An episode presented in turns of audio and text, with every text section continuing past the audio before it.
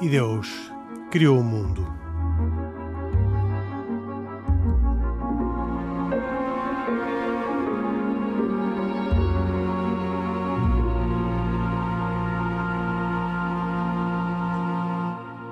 Boa noite.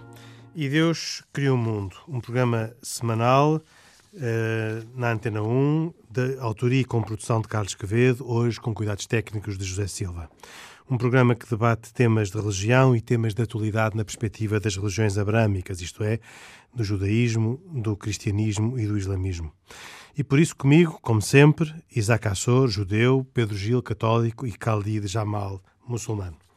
Vamos falar sobre uh, um tema uh, de uma notícia surgida recentemente. A notícia é de, uh, do El País, de 24 de dezembro, que dava conta de que no México, talvez o primeiro país que estabeleceu de uma forma absoluta e radical a separação entre a Igreja e o Estado, talvez mesmo antes que a França o tenha feito um, eh, de, nos termos que estão hoje em vigor, que se diz ser do início do século XX, e um, contra uma, uh, o estabelecimento constitucional da separação da Igreja e do Estado no México, que é de meados do século XIX. Mas neste país, o México, onde foi recentemente eleito um presidente que se diz ser um presidente da esquerda, eleito pela esquerda, cujo lema um, ehm, que ficou famoso é pelo bem de todos, primeiro os pobres, é este presidente que acolhe, uh, pelo menos num, num primeiro momento, a iniciativa de uma senadora para eliminar o princípio da separação entre a Igreja e o Estado naquele país e, com isso, reconhecer não só o direito à propriedade de bens por parte das igrejas, como também outros direitos que uh, estamos habituados a reconhecer, como a objeção de consciência. E esta notícia que vem do México, uh, e que vem do México ainda com uh, um dado interessante, que é o de que esta um, iniciativa é particularmente apadrinhada pelas igrejas evangélicas mexicanas, mais do que pela Igreja Católica, levanta a questão do princípio da separação da Igreja e do Estado e levanta também outras questões sobre aquilo que as várias religiões pensam deste assunto. A introdução não foi fácil ao tema, espero que as respostas e, ajudem a esclarecer um tema que tem alguma tecnicidade, tem a ver com muitas questões de direito constitucional, que não vem aqui ao caso, mas que tem a ver também com muitas questões políticas que talvez me parece que sejam as mais interessantes para ser aqui debatidas. E começo precisamente pelo Pedro Gil. Uh, a Igreja Católica adaptou-se bem ao longo destes últimos anos à existência de Estados laicos. Aliás, uh, já ouvimos o Pedro mais do que uma vez defender neste programa uh, as virtudes da separação entre a Igreja e o Estado. E, mas gostava que o Pedro, que representa uma religião que durante tantos anos teve uma confusão total entre com o Estado, não é? Uh, que explicasse as razões dessa evolução uh, ao longo dos anos da Igreja Católica. Bom, o crescimento da Igreja Católica nos primeiros séculos levou a que rapidamente se constituíssem sociedades homogéneas e até mais ou menos no mundo da Europa Ocidental, até a altura da Reforma, havia uma homogeneidade de cultura e portanto, era um cristianismo vivido e partilhado por todos de uma forma mais ou menos pacífica, vamos dizer assim, de uma forma estabelecida, eh, mesmo havendo países onde havia uma presença muçulmana, como no caso da Península Ibérica. Isso levou, eu, acho que por uma certa inércia não, não muito meditada, à consideração de que mesmo a autoridade política seria uma instância adequada para fazer cumprir a missão da, da Igreja Católica a que todos pertenciam. Uh, Estamos a falar sempre de, de, de uma tentativa de, de melhoria da, da, situação da vida social, pensando-se que o cristianismo é um contributo positivo para isso. E, portanto, que os, os desígnios próprios da Igreja seriam, deveriam ser uh, assimilados pelos próprios dirigentes políticos como uma, como uma missão sua. Então encontramos ali um cada vez maior um, eh, sobreposição e, e cruzamento recíproco entre as influências do, dos poderes políticos sobre a organização da Igreja e também uma influência enorme da Igreja sobre a organização política. Isso levou até, inclusivamente, mais tarde, à constituição de, de, de, um Estado só do Papa, não é? Portanto, os Estados pontifícios na, ali na, na, zona da Itália. Eh, eu, eu, suponho que foi um, um, eh, aquilo que se pensou ser um amadurecimento do cristianismo, afinal veio cada vez mais a demonstrar-se como sendo uma, uma deriva não, não verdadeira. E, portanto, até uma certa perversão até do, do, do cristianismo.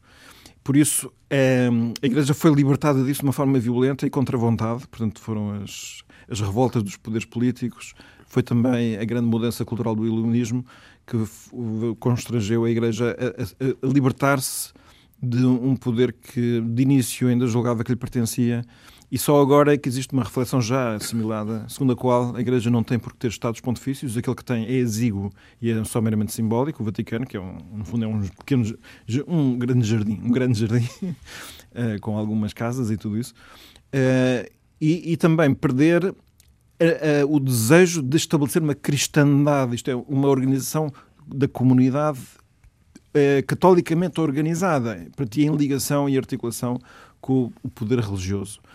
Eh, como digo, foi um processo bastante duro, violento e que acho que ainda, ainda não acabou. Eu penso que ainda... ainda há muitas pessoas na Igreja Católica que lamentam a perda sim, dessa, sim, dessa e, influência. E eu, sim, compreendo, se calhar, vendo em alguns sinais da decadência que é patente à nossa volta, como se fosse uma certa demonstração de que a falência desse paradigma foi aquilo que conduziu a onde estamos agora. Eu penso que seria uma análise errada uh, pensá-lo desta maneira, mas, mas enfim. Isto é só para compreender todo, toda essa evolução. Eu só gostaria de fazer aqui um ponto sobre a notícia, a notícia ou a informação com que começámos este programa, que é o México eu não, não vivo propriamente uma situação de separação da Igreja do Estado, vivo uma, uma situação de união entre o Estado e o laicismo. Porque aqui, até na informação que agora foi referida, aquilo que esta proposta que agora foi afastada uh, no final, o que vinha propor era, por exemplo, que as igrejas pudessem ter propriedade. Portanto, no, no México não é possível para as igrejas, não têm personalidade jurídica, não têm sequer propriedade de nada, não podem ter os clérigos católicos não podem oficialmente vestir de clérigos. É evidente que eu não sei se lá se vive uma, vamos dizer assim, uma, uma, uma, certa flexibilidade em relação à aplicação da lei, porque há muita gente que não, que não respeita essas, essas regras. Portanto, é, é uma grande união, como, como digo, entre o Estado e o laicismo. E eu penso que há, há ali uma. A, a solução, o modelo de separação Igreja-Estado, que é um modelo em si saudável, ainda não está vivido saudavelmente no Portanto, México. Ali também não há um Estado laico verdadeiro é um Estado laicista. Que é uma coisa completamente diferente, não é? Qual é a diferença? A questão do Estado laico é que permite, melhor, reconhece à pessoa o direito à liberdade religiosa, que significa não apenas ter uma crença individual, como podendo agregar-se com outras pessoas, ter culto público e ter direito da expressão pública, expressão da sua pública. própria fé. Não, não tem que esconder, não, não, não é uma ofensa pública manifestar a sua própria religião. Evidentemente que existe ordem pública, portanto, existe a, a aplicação da lei, tudo isso são equilíbrios que é uma aprendizagem a fazer, mas como tudo, quase tudo na comunidade, é uma aprendizagem a fazer. Enquanto que o Estado laicista é aquele que considera que a, que a religião, por natureza, é um veneno para a sociedade e, portanto, temos que descontaminar a sociedade desse veneno. E ela, portanto, não pode ter expressão nenhuma a não ser no espaço reduzido da sua própria consciência. Isso há muita é, gente que pensa é, exatamente é, assim. É curioso que uh, quem visita o México uh, encontra igrejas cheias de pessoas. Sim. Portanto, a expressão da religião é, é, é, grande dentro das igrejas. E fora das igrejas, eu lembro-me de ter visitado o Guadalajara, havia uma praça com os heróis uh, da Revolução uh, que uh, era fronteira à igreja. Havia quase um diálogo entre a Revolução e a, a e a religião. Sim. E, pronto, já se vê que, pelo menos no México, não se entende a lei com, com o mesmo conceito com que se entende a lei ou nos Estados Unidos ou na, na, na Alemanha. Portanto, há uma, não sei, só pode ser uma, uma, uma, uma aplicação cheia de equidade, não sei como é que fazem, mas, portanto, porque a lei em si própria é duríssima. Portanto, no México é sabido, é dos, das, sempre foi das leis mais, mais, mais duras né, neste aspecto. Khalid Jamal, o Islão eh, desde as suas origens, eh, verdadeiramente não distingue o estado da, da religião. E por isso a pergunta inevitável é como é que os muçulmanos uh, convivem nos Estados com conceitos de Estado laico, porque se nós pensarmos nos países muçulmanos que nós melhor conhecemos, na verdade não há nenhuma separação, há uma total confusão entre o Estado... Sobreposição. Sobreposição, não é? Um, qual é a reflexão que o, o Islão faz sobre, sobre este assunto? Este é um problema só da política ou é também um problema da religião? A religião não quer que haja separação. Vamos lá ver. O Pedro há pouco estava a explicar a diferença entre um Estado laico e laicista e também eu não, não me coibo aqui de fazer uma reflexão, que é esta neutralidade, digamos assim, do Estado, eu acho que trouxe ganhos evidentes. Em alguns casos, enfim, já ouvi cristãos dizerem, penso que o Pedro também, que esta, no caso do cristianismo, brota do próprio Evangelho, não é? A expressão a César o que é de César, eu acho que foi extraordinária na medida em que uh, confinou, se quiser, Henrique, a papéis distintos uh, o Estado Estado e a religião. E isso eu acho que é, que é um ganho inegável, essencialmente do Ocidente, mas que trouxe vários progressos, até do ponto de vista científico e civilizacional. Uh, Agora, aqui o problema qual é? Nós, nós hoje olhamos para uma notícia destas e somos uh, naturalmente invadidos com a questão. Uh, muitos apontam a ausência de valores e a sua perda por conta da neutralidade do Estado, ou um Estado não confessional. Ou seja, a ideia é esta: será que um Estado não confessional, por ser lá está neutro, isento, imparcial e equidistante de qualquer religião, perde a sua identidade? E é essa a razão pela qual muitas vezes nós assistimos a que determinados Estados pretendam voltar atrás nessa neutralidade eh, e depois atropelando um bocadinho eh, aqui os direitos, seja dos fiéis ou daqueles que não professam qualquer religião. Então, agora vamos à minha pergunta. No caso do Islão. É, no caso do Islão, como é que se explica uh, ou, ou, ou, se existe uma verdadeira vontade de uhum. haver separação ou se a própria religião por si, não é, o Corão, impede que isso aconteça. Isto é, no fundo, é perguntar uh, se países como a Arábia Saudita, o Iraque ou o Irão, entre outros, estão bem, e é uhum. isso que é suposto uh, no Islão, ou se países como, sei lá, a Indonésia, uh, Marrocos, que têm uma, uma posição diferente, uma, uma menor confusão entre religião e política, é que estão bem. Oh, Henrique, se olhar para a, letra, para a letra do Alcorão, desculpa a expressão, parece que cabe lá tudo. Ou seja, eu posso olhar para o Alcorão. Não é, não é a primeira dali, vez que chegamos a essa conclusão. E dali eu, eu, podia usar aquela minha célebre expressão que o Henrique gosta muito, que é da doutrina, não é? Mas não vou usá-la. Vou simplesmente dizer-lhe que temos aqui três linhas logo de Estados muito, muito, todos eles com muita influência, com muita população, digamos assim. Primeiro, os Estados absolutamente uh, rigorosos e fiéis à Sharia. Sharia significa caminho virtuoso. Quais são? Exemplo da Arábia Saudita, normalmente os do Golfo, Kuwait, Iémen e Oman. Yeah. Nestes Estados, a própria Constituição define uma República Islâmica e, portanto, é quase como se houvesse, como se a Constituição fosse uma decorrência absoluta e quase como se houvesse uma sobreposição, uma linha de orientação muito comum e alinhada, alinhadíssima entre a Constituição, que é o instrumento, vá lá, pelo qual os muçulmanos destes países se regem, e o Alcorão. Depois, por outro lado, temos os Estados que eu diria que são duais. Duais em que aspecto? Em que o governo é secular, mas há a opção de os próprios serem julgados pelas cortes islâmicas. Quais são? O exemplo da Nigéria, por exemplo, o exemplo do Quênia, o exemplo da Etiópia, o exemplo do Irão, o exemplo, por exemplo, do Sudão. O Sudão adota a Sharia, por exemplo, em 1983. E a aplicação, por exemplo, da Sharia é uma aplicação aleatória, mas há mais. Por exemplo, no caso do Sudão, ainda estamos a falar do Sudão, eh, há um apedrejamento, por exemplo, que resulta da própria Constituição e isto vai beber inspiração à Sharia. Portanto, uma coisa é inegável, todos estes Estados têm inspiração na Sharia e na lei corânica. E, Depois, há, muitas vezes, não é aplicada. Sobre, e há sobreposição entre o Estado e a religião. Nestes casos, como dizia, nesta segunda opção dos Estados duais, os governos são seculares, portanto, existe uma certa independência do governo e das entidades puramente políticas, mas há a opção dos fiéis serem julgados pelas cortes islâmicas. Uh, Estou-me a lembrar aqui do caso, por exemplo, do Afeganistão, em que, por exemplo, existe Cortes quer dizer tribunais.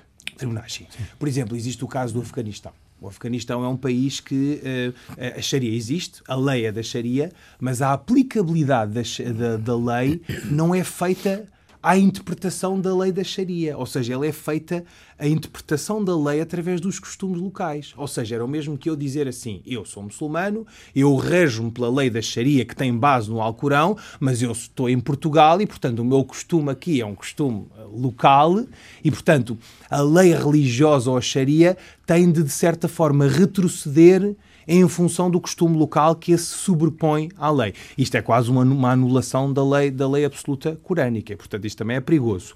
Uh, outros exemplos de um Estados exemplo, como tens Um, tens um exemplo, por exemplo, Marrocos. Isso era a terceira, a terceira opção. Portanto, estamos a falar de Estados absolutamente da Sharia, Estados duais e os Estados que eu chamaria híbridos, à falta de melhor expressão, que são o exemplo da Argélia, do Argélia, Egito, Marrocos. especialmente depois da Revolução de 2011, de Marrocos, da Jordânia, do Líbano, até dos próprios Emirados, em que existem no fundo, uh, instituições uh, puramente civis e religiosas, ou seja, tribunais tanto de um lado como do outro, e que fazem aplicar as leis consoante as matérias. Dou-lhe um exemplo simples: o caso da Indonésia. O caso da Indonésia é um caso particularmente paradigmático, porque, como sabemos, é o país islâmico mais populoso do mundo. Existe um Estado que é o Estado da Aceh, que tem uma autonomia especial desde 2001, e este Estado é o único Estado é, que impõe a lei islâmica. Portanto, foi-lhe configurado, foi, foram-lhe config, uh, ele foi-se configurando com uma autonomia especial. Neste Estado em concreto, as surras públicas, por exemplo, que é uma medida repressiva que consta da Sharia, são comuns. Imagine-se uma pessoa que se uh, consuma álcool, mas não só consuma álcool, mas que vai embriagado para a mesquita ou que ofenda a ordem pública islâmica por conta desse consumo nefasto ou excessivo de álcool. Encontra-se embriagado. O adultério, tudo isso Uh, tem açoito público. Tem açoito público, ou as surras públicas são uma das medidas que estão previstas surras. neste Estado. Surras. Sim, sim, sim. Uh, eu, eu, surra talvez seja uma expressão mais abrasileirada ao português do Brasil, mas enfim, uh, foi a expressão que eu, que eu traduzindo, se calhar, do árabe, achei mais adequada uh, embora um bocadinho severa, não é? Quer dizer, não é nada eufemística. Mas eu este ano, em 2020, estou, mas... estou um pouco eufemístico. Uh, eu, por outro eu, lado... Julgo que uma surra não tem nada de eufemismo. Não, tem nada de eufemismo. Nada. Mas repara, o que é curioso, Henrique, é, é que estas surras públicas claro. têm apoio da população. E aí é que a coisa se torna complicada, porque repare. Mas tem lei... mesmo, tem mesmo apoio da população. Oh, oh, Isaac, eu, eu tenho aqui uma estatística do Pew Research Center que ia dizer no final, mas antecipo já em 39 países que foram inquiridos, o Pew Research Center, como sabem, é uma instituição de referência norte-americana, não é? Em 39 países que foram inquiridos, mais de metade dos muçulmanos que vivem nestes países não querem um modelo laico ocidental, mas sim a Sharia guiar as suas vidas. E isto é curioso.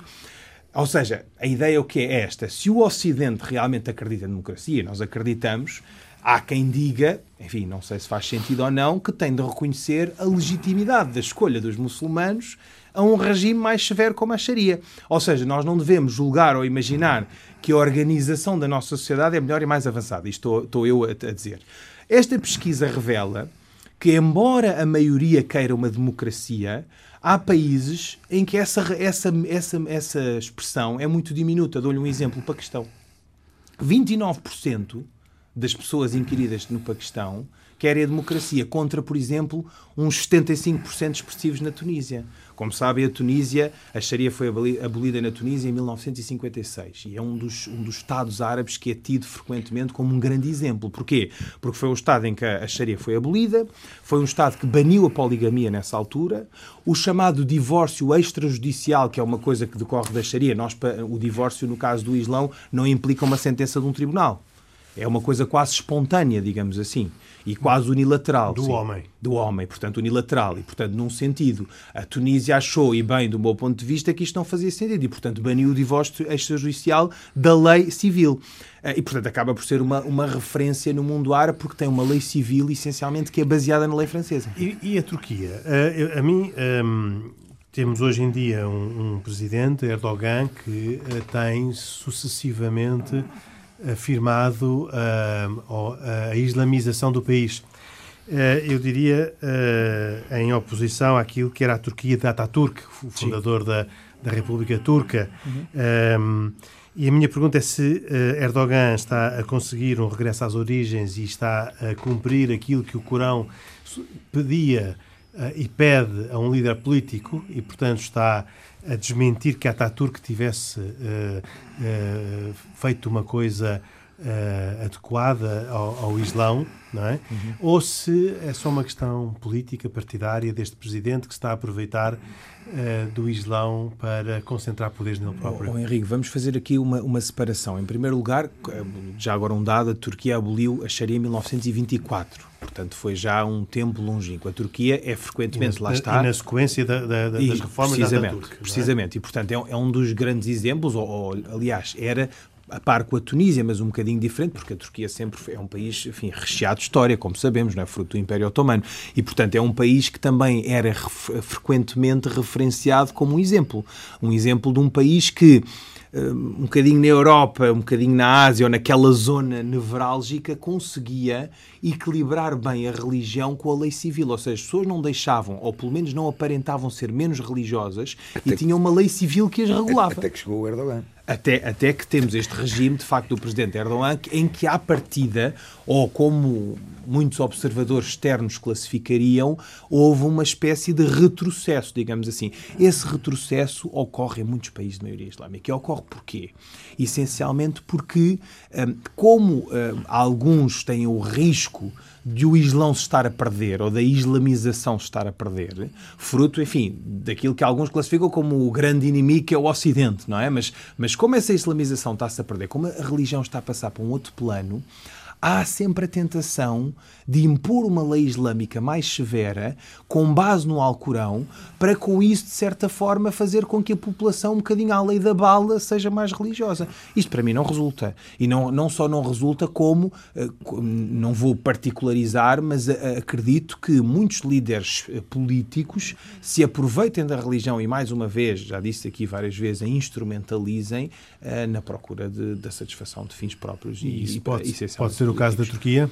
Pode ser o caso da Turquia Cuidado. também. Pode ser o caso da Turquia também. Cuidado. Agora, há aqui, um, há, aqui, há aqui alguns exemplos. Eh, há, há, outra questão também que é interessante, que é, eh, por exemplo, no caso da, da, da, da Indonésia, os tribunais religiosos têm precedência perante os civis.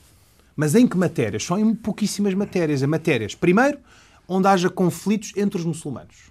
Nessa matéria, um tribunal, em princípio. Qualquer que seja o tema do conflito? Não, não. Nestes temas que eu vou dizer: casamento, divórcio, herança ou pensões. Pensões alimentícias, portanto, tudo o que seja regimes relacionados com divórcio, normalmente o que ocasiona, como sabe, depois a questão da. Mas só se for entre muçulmanos. Só se for entre muçulmanos. Se não forem entre muçulmanos, são os tribunais civis. Uhum. E para todos os outros assuntos são tribunais civis. Exatamente, por, por uma razão. E aí há uma certa coerência, não é? Porque por uma razão óbvia, um cristão, um judeu que viva uh, nestes países não faz sentido. Agora, há, há aqui um aspecto, Henrique, deixe-me só acrescentar aqui, que é no caso da Europa, isso é que de facto é interessante. Na Europa também há dois países em que a Sharia vigora. Como sabem, em 2008 houve, enfim, uma, uma lei muito polémica no Reino Unido uh, e até notícias sensacionalistas na altura que davam conta de que os tribunais teriam aprovado uh, de uma maneira, enfim, subreptícia ou silenciosa a existência de tribunais da Sharia no país. Uh, isto, é, isto, é, isto é falso do meu ponto de vista, até porque as pessoas, o que resulta da aplicabilidade da Sharia, por exemplo, em solo europeu no Reino Unido, é uma opção livre e espontânea dos próprios. E, portanto, isso de facto existe. Mas também não é nenhuma novidade, porque foi criado com isso o Islamic Sharia Council, mas, por exemplo, os judeus, não é? a Beth Din ou outras, outras leis judaicas também já eram aplicadas há mais de 100 anos no Reino Unido. E, portanto, os judeus também que residem no Reino Unido podem se assim o entenderem, serem julgados em face da lei judaica.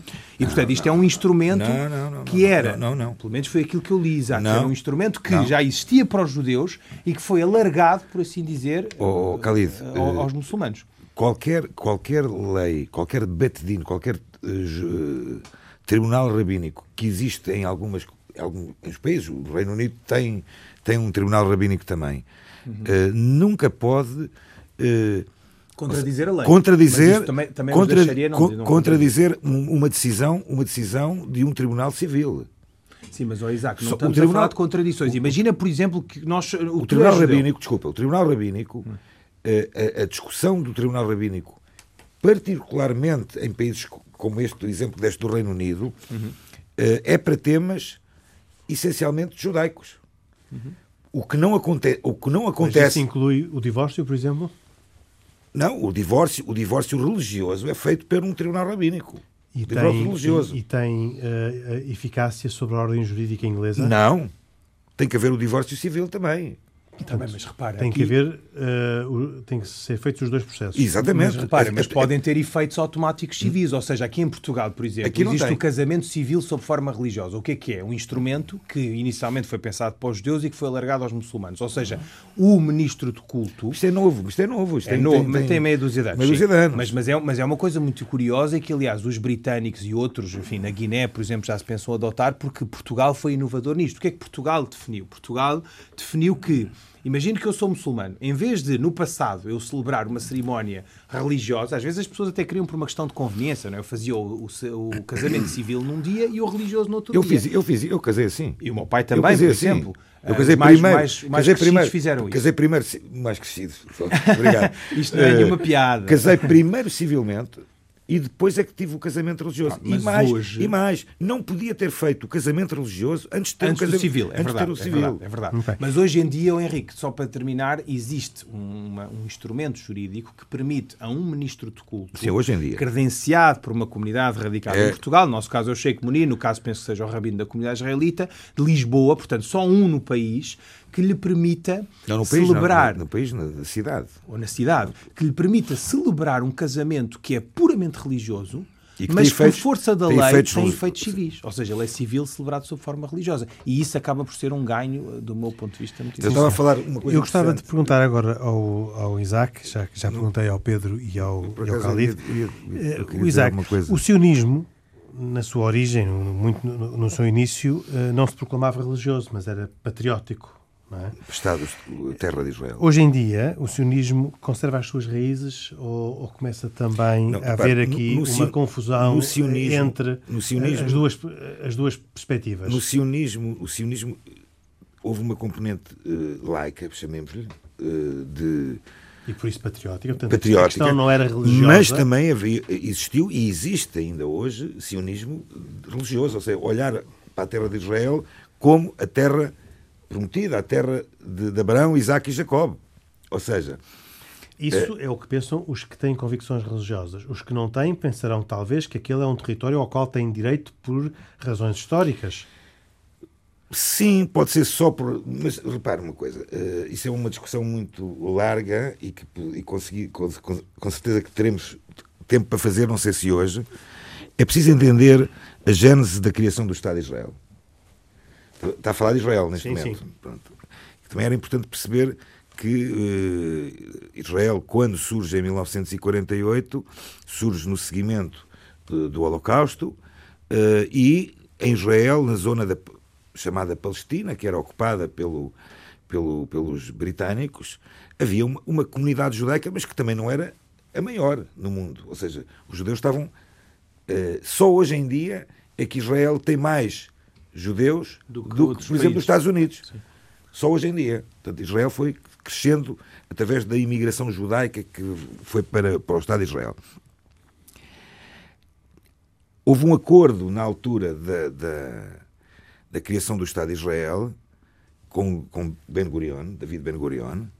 Ele fez um acordo com a componente religiosa. Eh, e houve ali várias coisas, como por exemplo, ele na altura acordou que os ultra-religiosos não iam fazer o exército, não iam fazer, eh, Não não iam fazer o o serviço serviço militar. Ele também deu ali uma tréguazinha, queria, não é bem uma trégua, criou mais uma lei chamada religiosa. O dia do descanso é o sábado, não é o domingo. E o sábado porquê? O dia do descanso religioso. A alimentação, kasher, kosher, inicialmente era até obra do Estado, ou seja, o Estado obrigava a que restaurantes eh, não pudessem ter eh, alimentação sem ser kasher. Hoje em dia já não é assim. Hoje em dia já não é assim. Hoje em dia, Israel, eh, inclusive eu estava em Israel aqui o mês passado, voltou a haver algo que já não existia desde a criação do Estado de Israel, transportes públicos em Tel Aviv em Shabat ao sábado. Mas transportes públicos quer dizer com uma, com uma entidade pública ligada ao Estado de Israel. é? Transportes públicos do Estado, ou seja, é o Estado, é o- ou seja, Uh, Mas já uma... agora uma, uma pergunta: o, o, o, tipo que dirigia o autocarro, por exemplo, no caso de ter um autocarro, era judeu ou não? Epá, não sei, eu como não andei no autocarro, não, sei a naturalidade. A nacionalidade. Isso é curioso. Mas, é? mas, por exemplo, por exemplo, existe em Israel perto de um milhão e meio, quase dois milhões, de árabes, cidadãos do Estado de Israel, alguns muçulmanos, outros cristãos. Uhum. Eu estou a fazer esta pergunta ao Isaac porque, Isaac, repara, por exemplo, no caso dos países islâmicos, há alguns países em que o consumo de bebidas alcoólicas existe e é permitido circunscrito ao espaço dos hotéis. Porque, por exemplo, alguns países é negócio, entendem... É negócio. É negócio, é essencialmente, negócio. mas também alguns, paí alguns países, ou proprietários de hotéis, ou coisa... Do... Porque, me repara, eu sei que é negócio, mas imagina, uh, poderia o Estado não permitir que nos hotéis se vendessem bebidas alcoólicas. Há estados mais absolutistas em que isso não é permitido. Oh, Calito, mas, por exemplo, por exemplo, tem a ver com a, a religião questão, de cada um. A questão, é? religiosa, uh, e já falámos também várias vezes sobre isto do, do Estado de Israel, particularmente o exemplo do casamento. Os casamentos, só há casamentos religiosos, mas não só necessariamente só judaicos. Há quatro, quatro, cinco religiões chamadas reconhecidas. Judaica, obviamente, a muçulmana, cristã, Drusa, Bahá'í e as cristãs, que são pai 10 denominações. Todos estes casamentos são permitidos religiosamente. Não há, não de... Agora, não há é casamento civil. Isto é uma grande discussão que existe. Então, no desde... fundo, há um casamento cristão que é equiparado ao casamento que seria celebrado por um rabino. É Ele é religioso, religioso, não entra então, na esfera civil. E uma pessoa sem fé, como é que se casa em Israel? Não casa. É extraordinário. Num caso, vai, acontece muito, há muitos, muitas pessoas que vão para o estrangeiro, vão, por exemplo, a Chipre ou à Grécia. Gabamos a, honestidade, casar, a honestidade do Casar ou juntar-se. É verdade isto. Sim, não há sim, casamento. Uma pessoa sem religião não se casa e uma pessoa com outra religião que não essas cinco também não, não se casa. Não são cinco, já são mais. São, as, Algumas, são, cinco só, grupos. Só denominações cristãs são o, mais o dez. O veganismo não está incluído não, nessas religiões. Mas, oh, Isaac, não, vendo como há tantos ateus na, em Israel, segundo o que eu se dizer, sobretudo na zona de Tel Aviv, eh, como é que as eh, pessoas oh, Pedro, eh, a definição do, do ateu no judaísmo é uma coisa muito complicada, porque eu, eu não conheço, eu não conheço, e, e duvido que alguém aponte alguém judeu que viva no Estado de Israel e que, por exemplo, não cumpra o dia de Yom Kippur. Sim. Ou seja, ele não pode ser ateu e cumprir o dia de Yom Kippur. Ou seja, mas o que, o que fará é, é, casar, é, é, é, uma, é casar segundo a lei. É uma componente histórica ou cultural bastante, Sim, bastante mas, incluída. Esses que, que considerem que Deus não tem importância na sua vida, o que fará é casar eh, Juntar, segundo a lei judaica, não, não. Ou fingir, provavelmente, fingir não, que casa casam, sob a lei judaica casam, casam, a lei judaica casam. Sim, ou então não casam. Mas, mas sim, sim. desculpa lá, eu, eu Repara, discordo nenhum... daquilo que tu estás a dizer em relação ao Yom Kippur. Repara, eu também, eu também celebro o Natal, como já disse aqui, na então, feição tá, tá gastronómica. Ou seja, pela circunstância de estar em Israel. Mas o dia de Yom Kippur não é uma celebração gastronómica. Bem, mas, é uma obrigação da Torá. Mas quem é que garante que aquela pessoa que está a celebrar o Yom Kippur é, não é... O Natal tem uma dimensão gastronómica, Pedro Gil?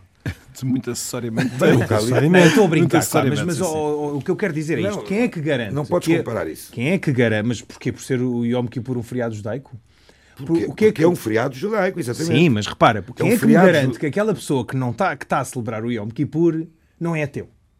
Mas, mas Só a é, simples circunstância é, dele celebrar é não garante, garante, que ele não quem seja. É que me garante a, mim que tu, celebrando gastronomicamente o Natal, não és católico? Claro, exatamente. Isto, isto, isto é individual, mas, mas lá está. Mas por isso é que não é. podemos assumir que não há ateus em, Israel, embora possam celebrar dizer, o Yom Kippur. Eu não estou a dizer que não haja ateus, mas já falámos sobre isso num, num programa sobre a questão sim, do, sim, sim. De, de, de, do ateísmo no judaísmo, por exemplo. E existem pessoas muito conhecidas e muito válidas que são, olha, desde eh, Karl Marx a, a, a Freud, a, uma série deles. O que eu acho é que a celebração do Yom Kippur não me garante que essa pessoa eu seja... Eu estou a dar um exemplo do Yom Kippur, como também podia dizer o exemplo, sabes de quê? De um exemplo da Páscoa judaica. Pesach. É rara a família judaica, seja ela mais cumpridora ou não cumpridora, que não se sente, pelo menos a primeira noite de, de, da Páscoa de Pesach, uhum a narrar, a contar a história mas, da saída do povo de Israel do Egito. Isso, isso indicia para ti que essa pessoa seja tenha fé judaica. Obviamente. Não pode ser só uma questão cultural, como, Pode ser como no Ocidente o Natal uh, é Pode. hoje em dia. That- that's my point. Pode ser também, mas isso não deixa de ser uma, uma, uma, ter uma carga religiosa. De qualquer forma, a questão aqui É era celebra- saber é uma se religiosa. essas pessoas Podiam- se tipo, podiam casar, conseguiam casar, uh, e, portanto, já, já, já percebemos o ponto. Eu eu queria voltar ao Pedro Oh, Gil. oh, oh, oh, Henrique, desculpa interrompê-lo. Só há ali uma coisa interessante que eu queria dizer quando eh, do o Khalid falou, que tem a ver, não, que tem a ver com uma coisa interessante que ocorre, por exemplo, em Marrocos, a questão dos, dos tribunais rabínicos. Por exemplo, em Marrocos, os tribunais rabínicos judaicos também atuam em algumas situações, como por exemplo heranças. E, e heranças e tudo o que tem a ver com património, ou seja, é, é- é completamente ligado com o Tribunal, eh, chamemos-lhe civil. Sim. Uh, Marrocos é um país que tem Peço uma desculpa. Constituição muito especial porque brota da própria Constituição marroquina a ideia de ser um Estado, não um Estado confessional, um Estado com uma inspiração islâmica, chamemos-lhe assim, mas que não se circunscreve à fé islâmica. E isto é muito interessante, especialmente pela herança que tem dos judeus sefarades, não é? Que, enfim, que abundam pelo país, não, Não, é? inclusive é o próprio sultão e à, primeira, à, à grande sinagoga, à grande sinagoga de, de, de Rabat, da capital, eh, ser, receber uma oração eh, no dia do Yom Kippur. Inclusive é quando o rei Hassan II esteve em. Portugal, ele convidou a comunidade judaica de origem marroquina, já foi quase, já foi há uns 30 anos isto, eh, e pediu para o rabino fazer uma oração ao rei, de graças por ele. Por acaso, o descansado do meu pai estava doente nessa altura. Quem fez a oração ao rei fui eu. Portanto, eu já fiz uma oração ao rei. Muito bem. Muito bem. Ó Pedro Gil, eh, eu queria voltar ao- quase ao ponto de partida eh, desta notícia que nos vem do México, porque ela refere que ehm, o, o presidente López Obrador eh, é um homem que tem dado uma importância às religiões que não se esperaria, até talvez por causa das suas origens eh, políticas, ideológicas. Ele foi já comparado com muitos líderes políticos, todos de esquerda, eh, ou quase todos de esquerda. Mas nota-se que a grande influência eh, nestas medidas não é da Igreja Católica, que é a Igreja tradicional eh, do México e tem a ver com a colonização de toda a América Latina, é das igrejas evangélicas. E eu hum, gostava de ouvir o Pedro Gil sobre este fenómeno que estamos a encontrar na América Latina, que já conhecemos do- dos Estados Unidos, que é o da- do protagonismo das igrejas evangélicas na política, ao contrário da Igreja Católica. Eh, acontece nos Estados Unidos, Trump eh, fe- re- eh, fez discursos sucessivos ao- aos evangélicos e julga-se que tem ali uma importante base de apoio. Bolsonaro no Brasil, sobre isso não há qualquer dúvida. E agora no México há um surgimento de, uma, de um poder das igrejas evangélicas que é correspondente a um declínio da influência política da Igreja Católica. Isto resulta de quê? Resulta de que as igrejas evangélicas são mais aguerridas, têm mais coragem, eh, têm hoje uma capacidade de mobilização no povo que a Igreja Católica perdeu na América Latina? Bom, nós temos, por um lado, o fenómeno do, do evidente e notável crescimento das igrejas evangélicas e, sobretudo, as pentecostais, aquelas que invocam o Espírito Santo. E o Pedro Gil tem explicação para isso? Porque eu lembro-me de há uns meses termos tido aqui eh, uma. Temos usado uma entrevista que o Frei Beto, um brasileiro, eh, muito conhecido como muito próximo da teologia da libertação, deu à Antena 1 e que nós depois eh, usámos a mesma entrevista que, que estava já disponível à Antena 1 dizer que eh, as igrejas evangélicas tinham florescido no Brasil por eh, influência e apoio americano que tentaram, através delas, desmontar aquilo que consideravam um perigo, que era o perigo da Igreja da Teologia da Libertação e da mobilização política da- dos católicos pobres que estavam eram arregimentáveis por essa via. Sim, sim. Portanto, aqui uma dimensão política Sim, sim. eh, associada ao crescimento das igrejas evangélicas. É, é uma, é uma tese que não parece ser verdadeira. Eu tive a oportunidade de consultar uma, uma fonte de uma universidade argentina, um, um trabalho recente, onde eles juntam académicos com jornalistas e têm, por acaso, um trabalho muito bem feito, em que te- colocam exatamente essa mesma pergunta. E diz que esta teoria poderia ser verdadeira, exceto por duas razões fundamentais. A primeira é que os pentecostais, ou esses evangélicos, já tinham constituído bases para um importante crescimento demográfico nos anos 50, portanto, anteriores à teologia de libertação. Não havia sequer notícias da existência da teologia de libertação. Portanto, ela, pelo menos não nasceria nunca como resposta a um fenómeno que só veio a, surgir, a surgir posteriormente. E a segunda razão é que, como demonstraram estudos no Brasil, no México e na Argentina, a sequência é, pelo menos em parte, a inversa. Isto é, os pentecostais cresceram nos espaços que a teologia da libertação deixou vazios. Enquanto que esta última teologia, a teologia da libertação, impulsionava o compromisso político, certas noções eh, importantes para a sensibilidade religiosa popular foram deixadas de lado e retomadas pelos pentecostais que ocuparam os seus lugares. Esta então, universidade não é uma universidade católica, é uma universidade completamente okay, laica. Então, se eu percebo, um, e em vista da, da, da, da, outra, da outra questão, a perda da noção religiosa, da expressão religiosa da teologia da libertação é que abriu espaço à entrada das igrejas evangélicas no, no Brasil e na América Latina. Isto é, a teologia da libertação, que é uma, uma, uma, versão dentro da Igreja Católica, que, por um lado, eh, reduz, eh, vamos dizer assim, a preocupação pela relação pessoal com Deus, sobrevalorizando a intervenção social e política, levou muita gente a ficar desamparada nessa outra parte, ainda por cima num território onde as pessoas são muito sensíveis à relação direta com Deus. E, portanto, o que se costuma dizer é que parte do crescimento eh, das igrejas evangélicas e neopentecostais é virem satisfazer uma necessidade que foi gerada pelo vazio de uma opção excessivamente social ou política da parte de muitos católicos na, América Latina.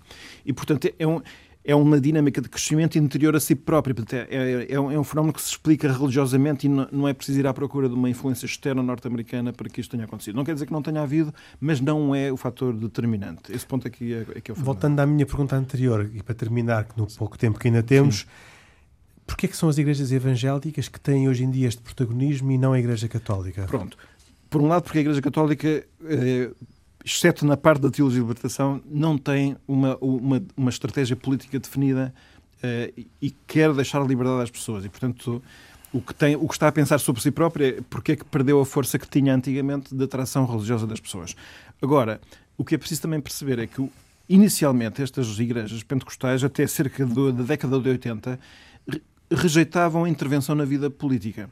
Uh, e, e, falavam sobretudo da, da questão da, da, ligação a Cristo e, e, ao Espírito Santo, etc. Era claramente uma mensagem evangelizadora típica. Mas depois, também em parte graças ao seu crescimento, acharam que não, que se calhar a transformação religiosa de uma comunidade passa pela uma intervenção mais a nível político. E efetivamente começaram a ter uma, uma, uma aposta grande em colocar pessoas de, das, dos seus, das suas comunidades em vários partidos.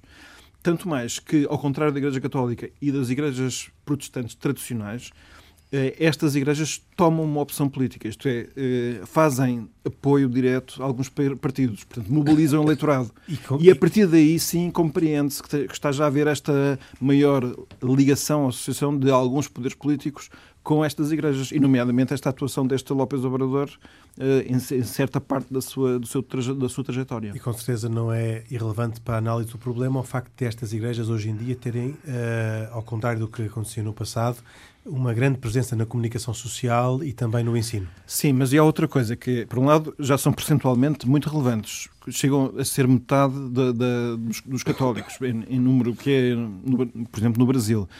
Mas, sobretudo, há outro dado que também é relevante, que é que, o, por assim dizer, a percentagem de católicos praticantes no universo católicos é muito inferior à percentagem de evangélicos militantes dentro do mundo evangélico. O que torna a coisa, enfim, que explica um bocado certas dinâmicas que nós encontramos. Bom, temos que voltar a este assunto no outro dia, porque por hoje o tempo está mais do que esgotado. Nós voltamos dois, oito dias com mais uma edição de E Deus Criou o Mundo. Boa noite, até para a semana, se Deus quiser.